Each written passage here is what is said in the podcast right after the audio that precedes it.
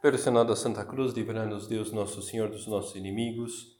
Em nome do Pai, do Filho e do Espírito Santo. Amém. Meu Senhor e meu Deus, creio firmemente que estás aqui, que me vês, que me ouves. Adoro-te com profunda reverência. Peço-te perdão dos meus pecados e graça para fazer com fruto esse tempo de oração. Minha Mãe Imaculada, são José, meu Pai e Senhor, meu anjo da guarda, intercedei por mim.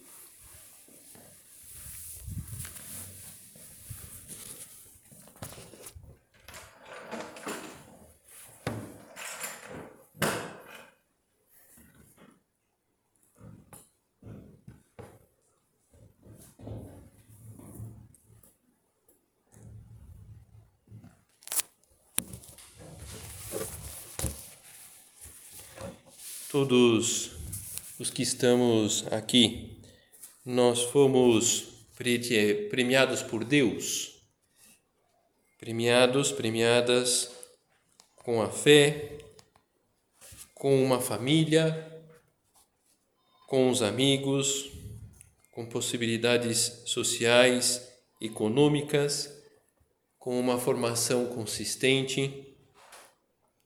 Não podemos achar que tudo isso é muito natural, basta olhar à nossa volta e ver pessoas da nossa idade que não têm o que nós temos. É um presente de Deus, um presente que nós precisamos fazer render, utilizar de forma adequada. Você e eu, pelo simples fato de sermos cristãos e sermos batizados, temos um papel importante para desempenhar na sociedade. Então quer dizer que nós devemos ser políticos, políticas. Quem sabe, uma possibilidade, nós devemos então criar uma nova ONG. Se for o caso, pode ser lançar-se a candidatura de síndica do prédio. Não necessariamente um papel importante que todos temos é o de cristianizar o nosso ambiente. Então, pensar que, é, pelo fato do nosso batismo, fa pelo fato de Deus ter nos concedido a fé, pensar que Deus, Deus tem uma expectativa nesse, nesse sentido. Essa, essa cristianização do ambiente à nossa volta. Para quê? Para mudarmos o nosso ambiente para mudarmos o mundo, para mudarmos nós mesmos. E o que nós percebemos que nós precisamos de valentia para isso. São José Maria em Suco, ele diz uma frase interessante que o mundo é de Deus, mas Deus o aluga aos valentes. O mundo é de Deus, mas Deus o aluga aos valentes. Sempre ajuda a olhar por exemplo, de pessoas concretas. E nesse caso, nós poderíamos utilizar a figura de um santo muito atual e que foi muito valente, São João Paulo II.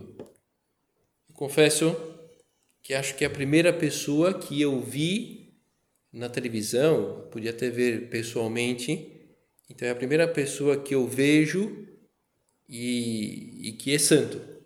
Eu não conheci pessoalmente assim São José Maria, Dom Álvaro, a Guadalupe, São João Paulo II, sim. Eu pude assistir várias intervenções dele na televisão. E uma das mais marcantes, essa sim, foi uma possibilidade de estar lá no Maracanã, em 1997, no encontro com as famílias. Então foi um encontro espetacular. Imagina assim, o Maracanã lotado de gente que, que queria viver a vida cristã, esse desejo de, de cuidar bem da sua família, de formar uma família nova.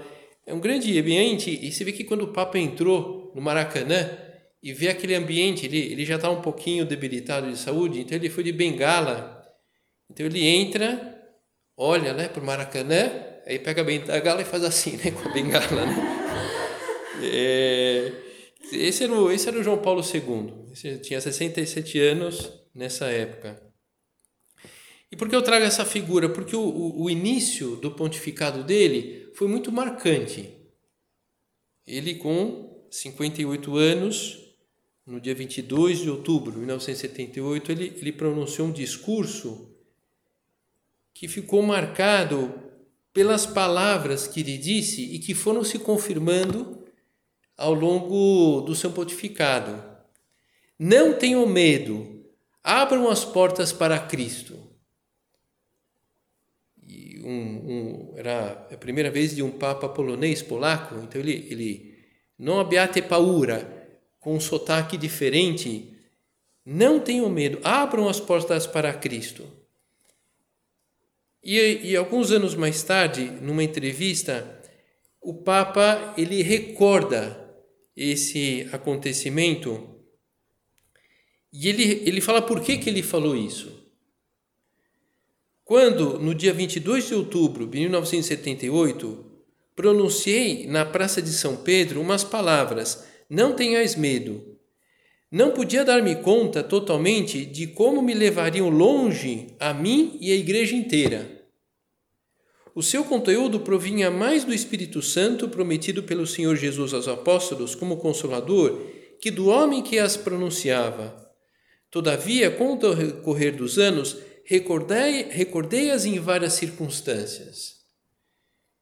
O Papa enfrentou uma série de batalhas ele enfrentou o comunismo, ele enfrentou muitas dificuldades no âmbito da igreja e ele foi valente para dar as caras.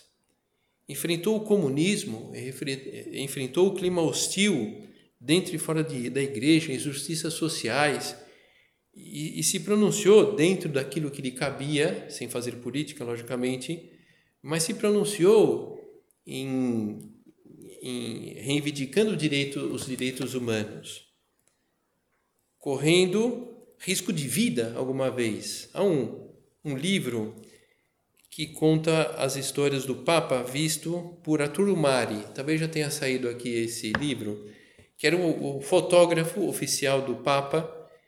E muitas muitas ocasiões ele participou de eventos, encontros onde estava ele, o Papa e as pessoas ali. Então ele ele teve uma uma visão muito privilegiada do Papa, do Papa João Paulo II. Então ele escreve nesse livro. E é um episódio que ele escreve que é muito impressionante, que acho que ilustra bem essa valentia do João Paulo II.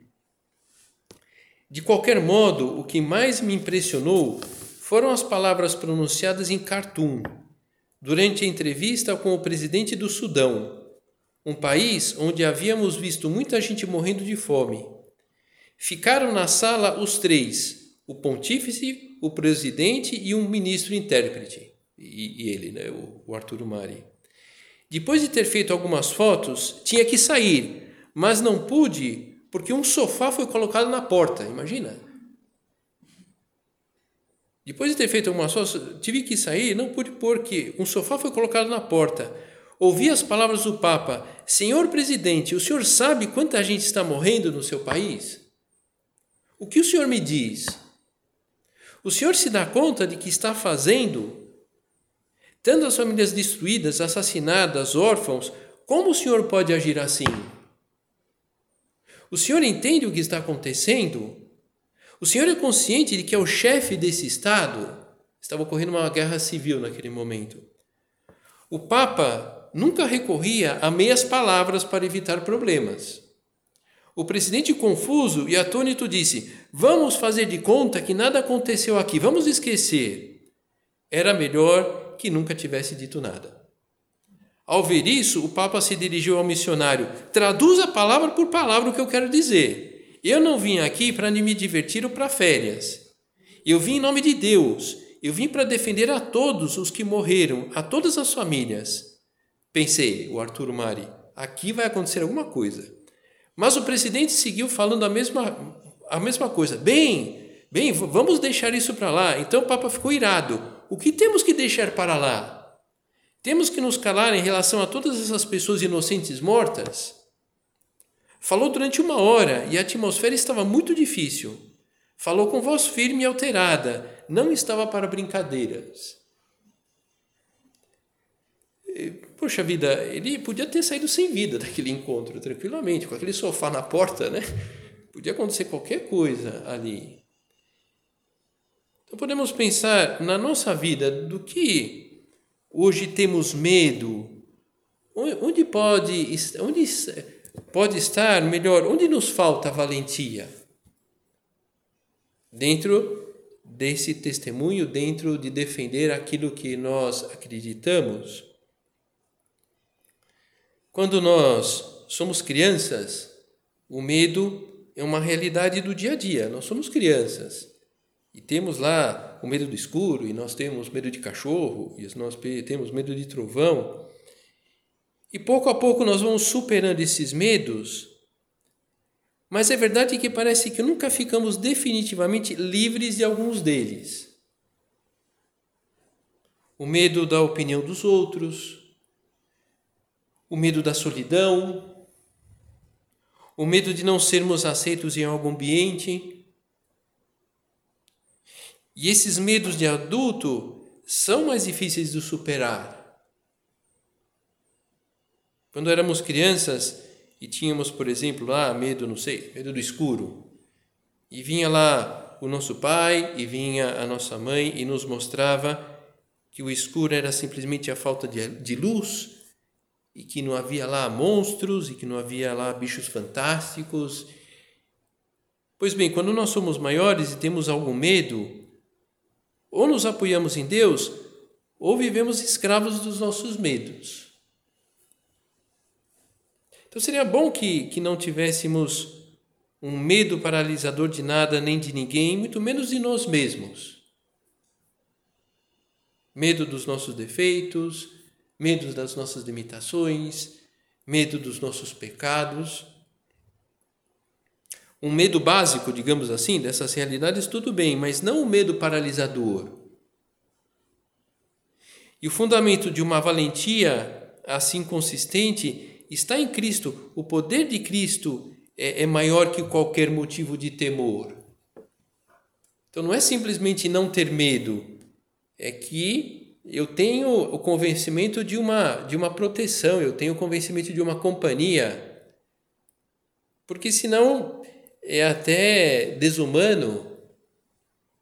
Ah, você está com medo? Então, a partir de agora, não tenha mais medo. Ah, tá bom, então agora não tenho mais medo. Não é assim. Não é assim que acontece. Como que nós vamos superando o medo? Quando a gente sente segurança diante daquilo que nós temos medo. O poder de Cristo é maior que qualquer motivo de temor. Como assim? Cristo, depois da ressurreição, dizia isso aos apóstolos, prevendo os medos adultos dos apóstolos. Não tenham medo, não tenham medo. Aparece assim quando ele ressuscita. Os apóstolos, eles estavam verdadeiramente amedrontados com o que, que tinha ocorrido. Cristo tinha sido condenado, Cristo tinha sido crucificado, estava morto, eles poderiam acabar a vida de uma forma semelhante. Na tarde do mesmo dia, que era o primeiro depois do sábado, os discípulos estavam reunidos de portas fechadas por medo dos judeus então Jesus entrou, ficou no meio deles e disse: A paz esteja convosco.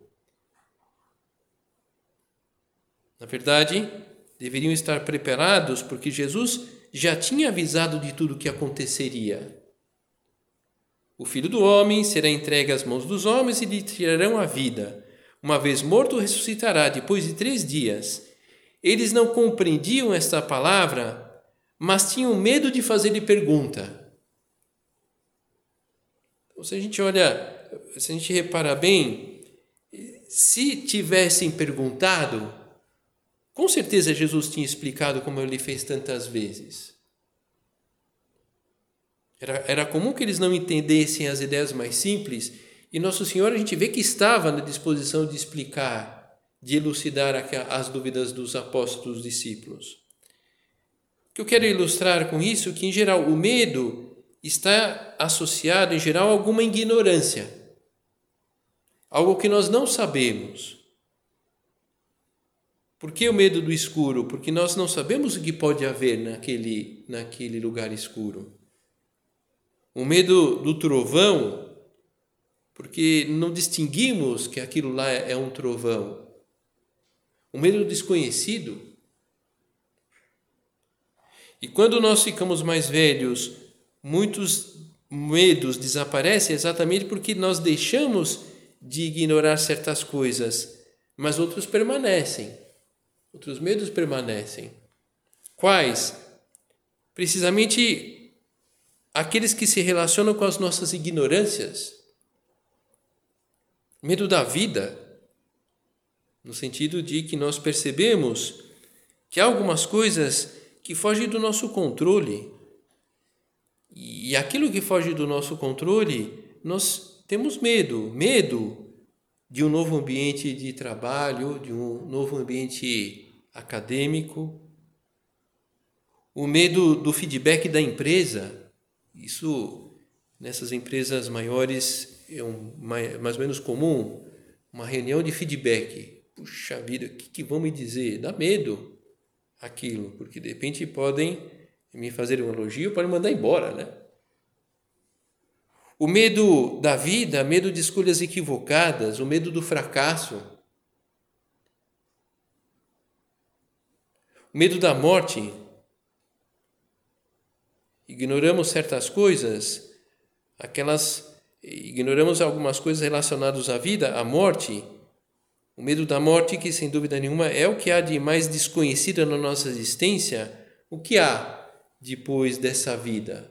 Nós temos explicações, nós temos promessas de Deus, mas exatamente não sabemos o que acontece. Então, diante eh, de diante dessa valentia que é necessária na vida, um caminho e até um propósito que pode ajudar-nos é esse: fugir da ignorância, conhecer as coisas, aprender. Aprender. E para vencer a ignorância, precisamos não ter medo de perguntar. Essa oportunidade de perder o medo das coisas de Deus de vivê-las, de falar delas, de falar com Deus. Olha, eu estou com esse medo, e até mesmo aquele medo infantil. Olha, pode até ser um pouco infantil, mas eu, eu estou com esse medo agora.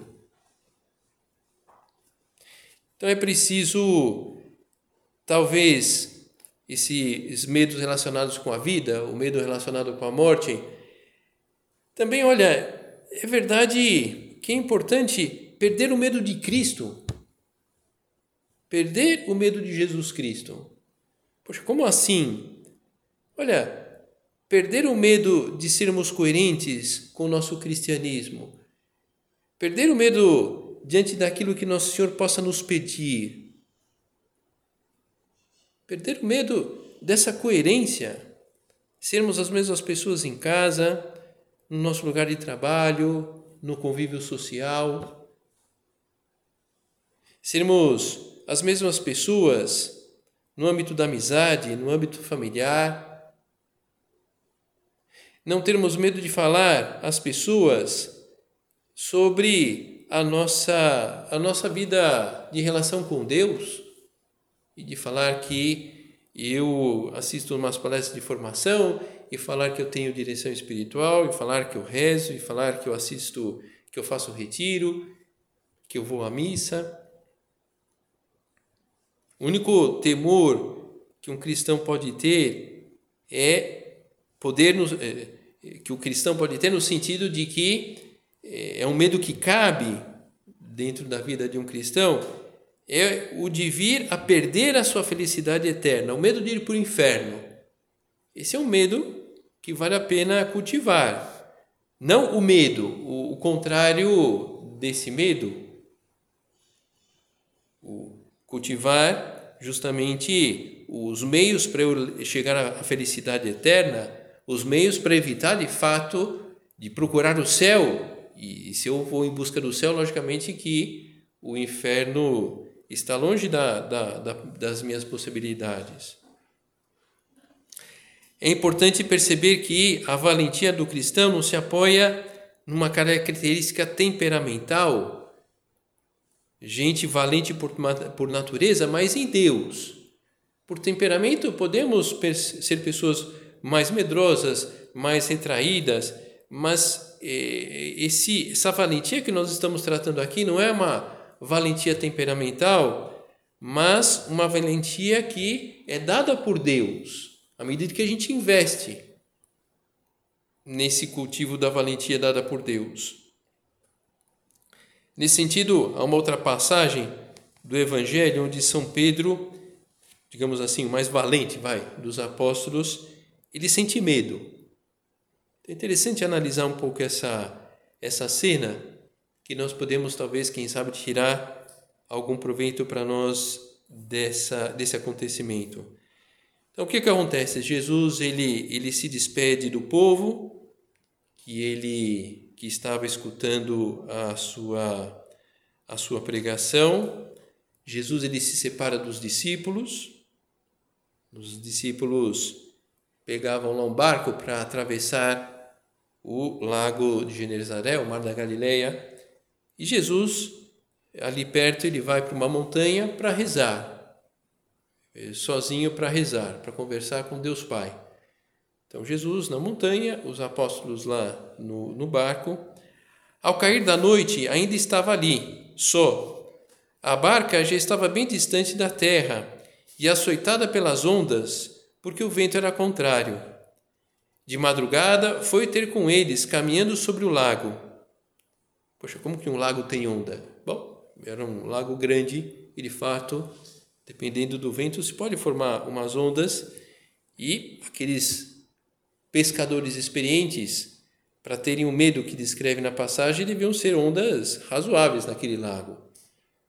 De madrugada foi ter com eles caminhando sobre o lago. Quando o viram andar sobre a água, os discípulos ficaram assustados. É um fantasma. Poxa vida, era de noite. Uma onda, ondas enormes no lago. ainda parecia um fantasma, era só o que faltava. É um fantasma, diziam com gritos de pavor. Mas logo Jesus lhes disse essas palavras: Coragem, sou eu, não tenhas medo. Então Pedro lhe respondeu: Senhor, se és tu mesmo, manda-me ir ao teu encontro sobre as águas. Jesus lhe disse: Vem. E Pedro saiu da barca, começou a caminhar sobre as águas, indo ao encontro de Jesus. Mas, reparando na fúria do vento, ficou amedrontado e começou a afundar, gritou: Salva-me, Senhor que Pedro se assustou? Porque Pedro teve um primeiro momento de valentia e depois ele se assusta e se consome pelo medo. Porque estava diante do desconhecido, estava lá diante do inusitado, andar sobre as águas. Por um instante, Pedro não olha para Cristo no primeiro momento, olha. E quando ele olha e descobre Cristo, é tão grande a sua emoção que ele se enche de valentia. Faça que eu vá até você sobre as águas. Mas, quando ele deixa ele olhar para Cristo, ele olha para as dificuldades, aí ele fica com medo. Não sei se você já teve essa experiência de entrar num barco, não muito grande, você está lá na margem, no pier, e vai entrar no barco. Poxa, é difícil você ficar com uma, uma perna no pier e outra, parte, outra perna no barco. Você tem que entrar no barco. E um barco que está lá, se movimentando. Então, imagina você descer num barco na água, né? É, você não tem nenhum ponto de apoio. E, e, e, e Pedro dá esse passo. E depois ele trava, ele fica com medo. No mesmo instante, Jesus estendeu a mão e o segurou, dizendo: Homem de pouca fé, por que duvidaste? Jesus ele não está dando uma bronquinha básica em Pedro, não está censurando o pedido de Pedro, manda-me ir ao teu encontro sobre as águas, mas a desconfiança de Pedro. Essa, essa é a causa da confiança, da valentia de uma pessoa que acredita em Deus, que vive a vida cristã. Porque está sendo sustentada por Deus, está sendo acompanhada por Deus. Pedro, ele, ele teve medo porque ele confiou no seu poder somente de e, e, e, ele nunca tinha andado pela, sobre as águas, não é naquele momento que ele ia conseguir. Ele desconfia de si mesmo. Ele não se apoia em Deus como ele mesmo fez. Logo no início da, da sua da aparição de Cristo, ele, ele, ele se lança. Então, a nossa valentia está no fato de que Deus está próximo de nós. Quando não olhamos para Deus e olhamos muito só para nós mesmos, nós ficamos com medo. Aí está a causa da alegria, da covardia de um cristão, de uma pessoa que acredita em Deus. Então Deus ele nos quer confiantes, por isso talvez pudéssemos ver como enfrentar os medos mais comuns do dia a dia, para que a gente cultive essa valentia no nosso modo de atuar. Então, onde nós podemos exercitar especialmente essa valentia? Diante do medo do que custa. Todos nós temos, em maior ou menor número, algo que nos custa. E nós temos dificuldade de enfrentar o que custa. E muitas vezes temos medo do que custa por ignorância, não por burrice, não é isso. Mas eu, eu, eu tenho medo daquilo porque eu ignoro a realidade por trás daquilo que eu tenho medo. E é algo usual na nossa vida, sempre teremos que enfrentar algo que nos custa mais. E vamos ter que enfrentar uma prova e nós temos, teremos que enfrentar uma pessoa que é inconveniente, vamos eh, ter que enfrentar uma pessoa da nossa família que é implicante e nós temos que enfrentar um, um superior que não vai com a nossa cara, vamos ter que enfrentar isso. Jesus também teve medo do que custava. Jesus teve medo da cruz. E o que ele faz? Ele reza. Ele pede ajuda a Deus. Então, quando nos custa algo, precisamos rezar. Como que nós vamos conseguir a valentia necessária para enfrentar aquela situação? Rezando, depositando a nossa confiança em nosso Senhor. E se quisermos ser bons cristãos, enfrentar o ambiente onde nós nos movemos, aquele ambiente que se fala muita besteira, o ambiente onde as brincadeiras são muito soltas, aquelas conversas nas redes sociais de maneira mais aberta, para dizer de alguma forma, nós vamos aprendendo a, com valentia enfrentar isso que, que nos custa, quando eu digo enfrentar, não é ficar dando bronquinha para as pessoas, mas enfrentar positivamente aquilo que no primeiro momento não se apresenta de maneira muito adequada. Como ser valente e vencer os nossos medos, o, concretamente o medo da privação, ao exercitar o, o, o nosso papel como cristãos, como católicos no nosso ambiente, pode entrar esse medo, o medo da privação, o medo de ficar sem. Sem amigos, sem entrada com as pessoas, sem popularidade. Tudo bem, é um medo talvez um pouco infantil, mas é algo que pode se apresentar. Então, essa, esse medo que as pessoas se afastem de nós, olha, se alguém se afasta de nós porque nós vamos à missa, porque nos esforçamos para respeitar os rapazes, as moças, porque deixamos de seguir aquilo que ofende a Deus na internet, nos grupos do WhatsApp, se, se alguém se afasta de nós por isso, é que essa pessoa talvez não esteja ainda em condições de apreciar o que vale a pena né, realmente na vida de um ser humano. E essa pessoa precisa de ajuda. Mas eu não posso me me ter medo diante dessa pessoa. Eu que deveria exercitar a valentia para me impor, impor no sentido de compartilhar algo de bom que eu levo dentro e que aquela pessoa pode compartilhar e aderir aquilo que um dia aderi também.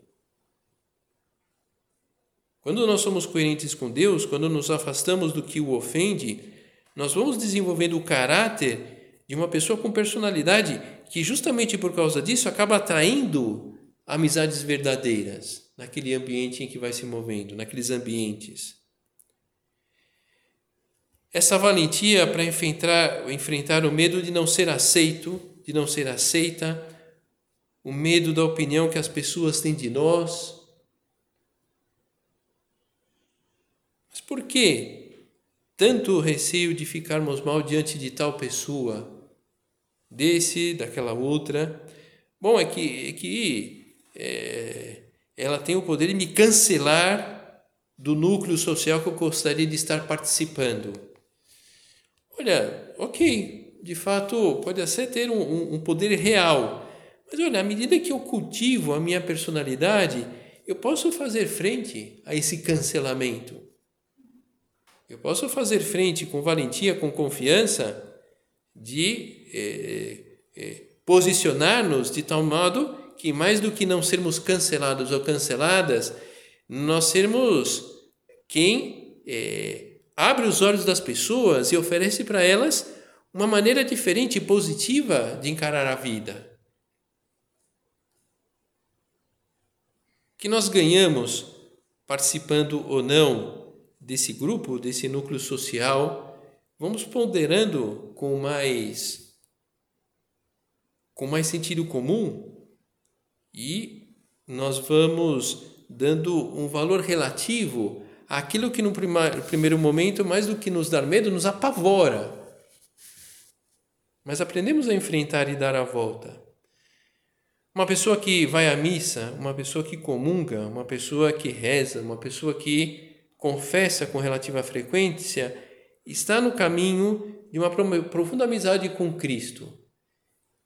É a realidade que mais pode realizar a vida de uma pessoa e também de fazer com que ela vá crescendo em confiança e vencendo alguns medos, sejam eles quais forem na, na, na própria vida. Talvez possamos justamente fazer disso, dessa vida cristã mais intensa, um instrumento para tornar o ambiente que nos movemos mais cristão. Começando por nós mesmos, cuidando para sermos valentes, para mostrar às pessoas o nosso cuidado, o nosso interesse para viver a vida cristã, o nosso cuidado e interesse para fomentar uma profunda amizade com Cristo. Senhor meu Deus, em tuas mãos abandono o passado, o presente e o futuro, o pequeno e o grande, o pouco, o muito, o temporal e o eterno. Puxa vida, uma pessoa que, que vai assimilando essa maneira de viver, essa confiança em Deus, é uma pessoa, para dizer de uma forma que pode chegar a ser uma pessoa inabalável.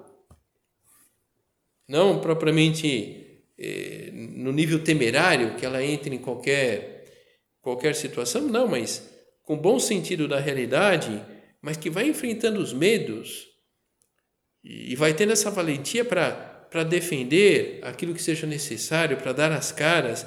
Essa valentia que tinha São João Paulo II, que não era portador simplesmente de uma valentia temperamental, como dizíamos, mas dessa profunda relação que ele tinha com Cristo e que foi fortalecendo o seu caráter, a sua maneira de encarar a realidade que tinha à sua volta. Vamos terminando a nossa meditação, a nossa oração, pedindo a Nossa Senhora, que é a Mãe de Deus e Mãe Nossa, que saibamos viver essa valentia santa, própria dos filhos das filhas de Deus. Que à medida que vai crescendo nessa amizade com seu bom Pai Deus, essa amizade com Cristo, vai percebendo o poder que está investida e vai enfrentando os ambientes, as pessoas, com essa valentia, a valentia própria de uma alma, de um homem, de uma mulher que se sabe filho, filha de Deus.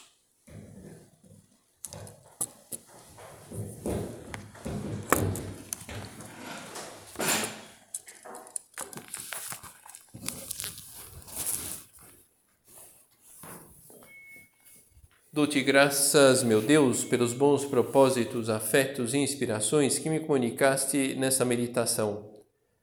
Peço-te ajuda para os pôr em prática.